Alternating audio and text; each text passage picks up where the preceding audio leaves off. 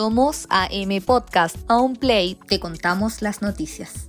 Hola, ¿qué tal? Sean todos ustedes bienvenidos a una nueva edición de AM Podcast para esta jornada de lunes 6 de julio. Junto a Alison Vivanco y Mirko Curiguay comenzamos este resumen informativo de la semana. Partimos como siempre con eh, las cifras del COVID-19 en nuestro país porque Chile llegó este lunes a los 298.557 contagiados por coronavirus desde el inicio de la pandemia, al sumar 3.025 nuevos casos reportados por el Ministerio de Salud durante el tradicional balance desde el Palacio de la Moneda. Según lo mencionado por las autoridades sanitarias, 76 muertes con PCR positivo fueron inscritas ante el registro civil, con lo que el total de fallecidos informados de manera oficial asciende a 6.384. En la ocasión también se detalló que nuestro país reportó esta jornada una positividad de exámenes PCR del 19%. Así lo destacó el ministro Enrique París. Gracias al esfuerzo de la población y de los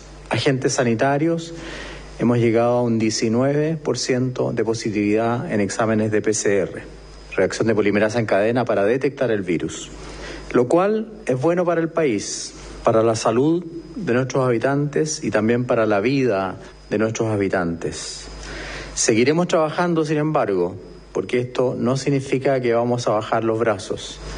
Seguiremos trabajando y seguiremos siguiendo las recomendaciones del Comité de Expertos en Pandemia del Ministerio de Salud. Pese a lo mencionado por el titular de la cartera, en compañía de la subsecretaria de Salud, Paula Daza, la cifra en rigor llega a los 18,47%, la más baja en los últimos 49 días. En buena cuenta, el número corresponde a cuántos test dieron positivos al coronavirus SARS-CoV-2, cuyo valor se obtiene al dividir los nuevos casos por el número de exámenes diarios. El resultado luego se multiplica por 100 para convertirlo en porcentaje. Continuamos con materia política porque esta tarde la Comisión de Constitución del Congreso aprobó la idea de legislar para que los ciudadanos puedan retirar solamente una vez el 10% de sus fondos de pensiones. La iniciativa fue aprobada por siete votos a favor y seis en contra, por lo que ahora pasará directo a la Cámara Baja, donde este miércoles se votará necesitando un quórum de tres quintos a su favor para ser aprobada. La medida propone una reforma constitucional insólita, ya que busca que se reconozca la propiedad de los trabajadores sobre sus ahorros, permitiéndoles retirar el porcentaje mencionado en caso de estado de catástrofe como el que el país atraviesa actualmente debido a la crisis sanitaria. Al respecto, el pasado domingo, el ministro de Hacienda Ignacio Briones declaró en entrevista con CNN Chile que la puerta para negociar esta iniciativa está totalmente cerrada es absolutamente incompatible pretender tener una discusión sobre una reforma previsional que le hace tanta falta a Chile, con al mismo tiempo debilitar ese sistema previsional por la vía retirar cuando Ya así lo han planteado no solo economistas de centro derecha, también exministros de Hacienda como Rodrigo Valdés y también economistas más de izquierda como Gonzalo Marner, entre otros, por distintas razones se oponen a ese retiro. Creo que es una mala idea y nosotros como gobierno definitivamente no estamos en esa, eh, de acuerdo con esa postura y por lo tanto cerramos esa puerta de abrir el retiro de 10%. Creo que es pan para hoy, hambre para mañana. Nosotros tenemos que construir largo plazo, tenemos que construir institucionalidad. Es más eficiente, es más efectivo ir con recursos del Estado que sacrificar las pensiones futuras, porque insisto, eso es pan para hoy, hambre para mañana. En el mismo contexto, el diputado de la democracia cristiana Matías Walker criticó duramente al gobierno recordando la tardía reacción del Ejecutivo ante los problemas de la gente durante la pandemia espero que tal como el gobierno llegó tarde con el postnatal de emergencia, llegó tarde con un ingreso familiar de emergencia a 100 mil pesos por persona, aunque sea ahora llegue tarde, pero llegue a entender que este clamor de más del 80% de la gente que quiere tener derecho a decidir respecto de su propio patrimonio en una situación muy excepcional por un monto muy acotado y es ahora cuando lo necesita. No sacamos nada, Viviana, con sacar esta reforma constitucional en tres meses más. Por eso lo pusimos en tabla hoy día, por eso lo aprobamos hoy día en la Comisión de Constitución, por eso el presidente de la Cámara de Diputados, y yo lo agradezco, decidió ponerlo en tabla el día de miércoles y espero que podamos ponernos la mano en el corazón mm. y escuchar a la gente que quiere decidir finalmente respecto de su fondo de pensión. De aprobarse la medida, el monto que usted podría retirar de su AFP podría fluctuar entre un piso mínimo de 35 unidades de fomento, lo que equivale a un poco más de un millón de pesos, y la 150 UF, que equivale a unos 4 millones 300 mil pesos. Sin embargo, en caso de que usted tenga un monto acumulado inferior a las 35 unidades de fomento, se le dará la posibilidad de retirar la totalidad de sus fondos acumulados a la fecha.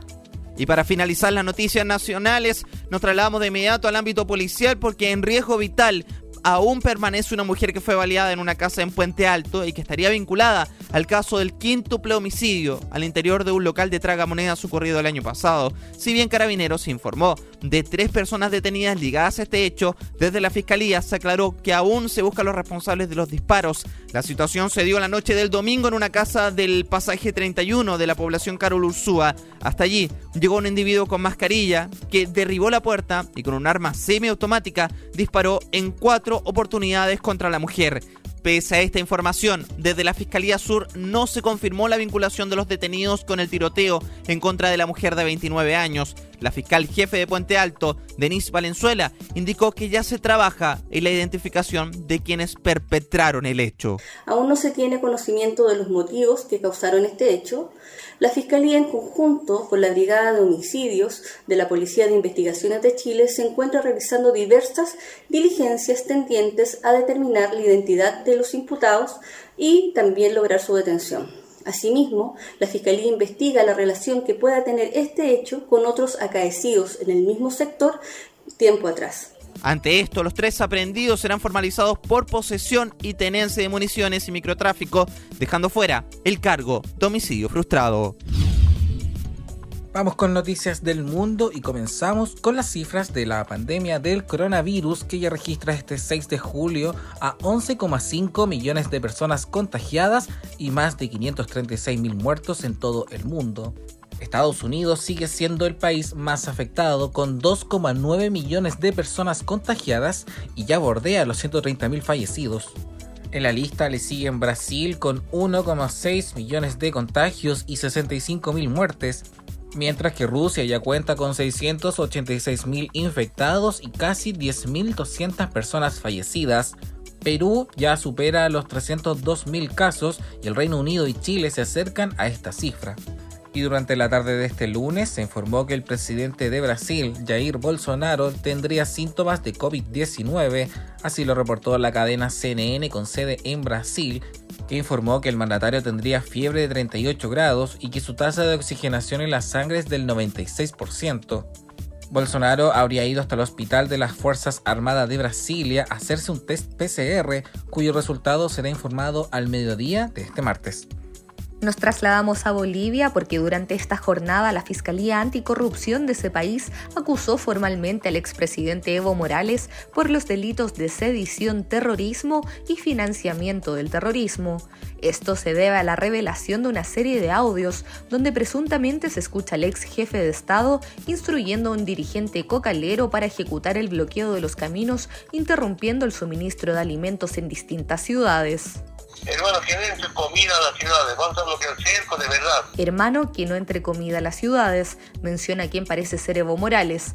Cabe destacar que el presunto delito ocurre en el marco de las protestas sociales que se detonaron tras las fraudulentas elecciones ocurridas en ese país durante el año 2019.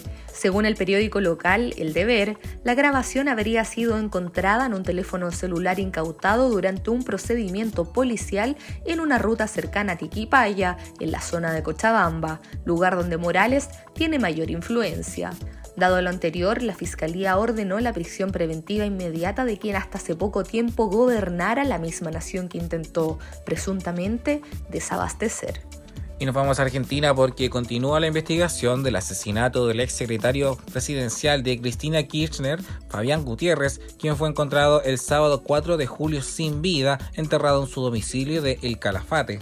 Este domingo, en la ciudad de Río Gallegos, se realizó la autopsia y trascendieron los primeros detalles del crimen. Sobre las heridas que presentaba el cuerpo, se supo que el corte que Gutiérrez presentaba en el cuello, al igual que otros cortes, fueron realizados con un cuchillo tipo tramontina. Según consignó el canal de noticias Todo Noticias, se confirmaron además golpes en la cabeza y rostro y detallaron que habría signos de tortura. En tanto, el abogado de la familia de la víctima, Gabriel Giordano, descartó solicitar el paso de la causa a fuero federal luego de que se conociera que la fiscal a cargo será Romina Mercado, sobrina de la expresidenta y actual vicepresidenta Cristina Fernández e hija de la gobernadora de Santa Cruz, Alicia Kirchner. Por el crimen del empresario hay cuatro jóvenes detenidos y el más comprometido es Facundo Saeta de 19 años, quien mantendría una relación con la víctima desde hace aproximadamente unas tres semanas y sobre quien recaen las mayores sospechas. Los otros tres jóvenes son su hermano Joaquín de 18 años y sus amigos Pedro Monzón y Martín Gómez de 20 y 23 años, todos vinculados a familias reconocidas de la zona. Por su parte, el presidente Alberto Fernández, el jefe de gabinete y la ministra de Seguridad, entre otros funcionarios de gobierno, cuestionaron los dichos de la oposición al buscar atribuir el crimen a motivos políticos. Cabe señalar que la familia de la víctima nombró como representante legal en el caso al ex fiscal de la Cámara, Gabriel Giordano, quien sostuvo que el crimen no tuvo ninguna vinculación con la vicepresidenta Cristina Fernández.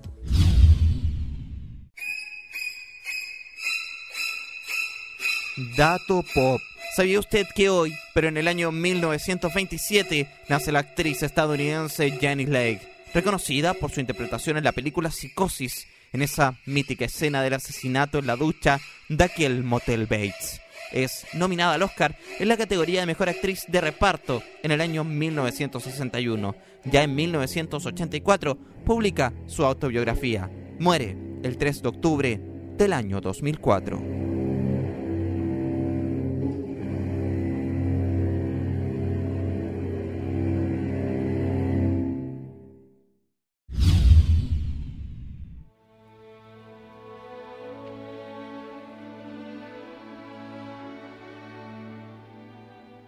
Y a los 91 años falleció el compositor romano Ennio Morricone, quien dejó una carta anunciando su muerte.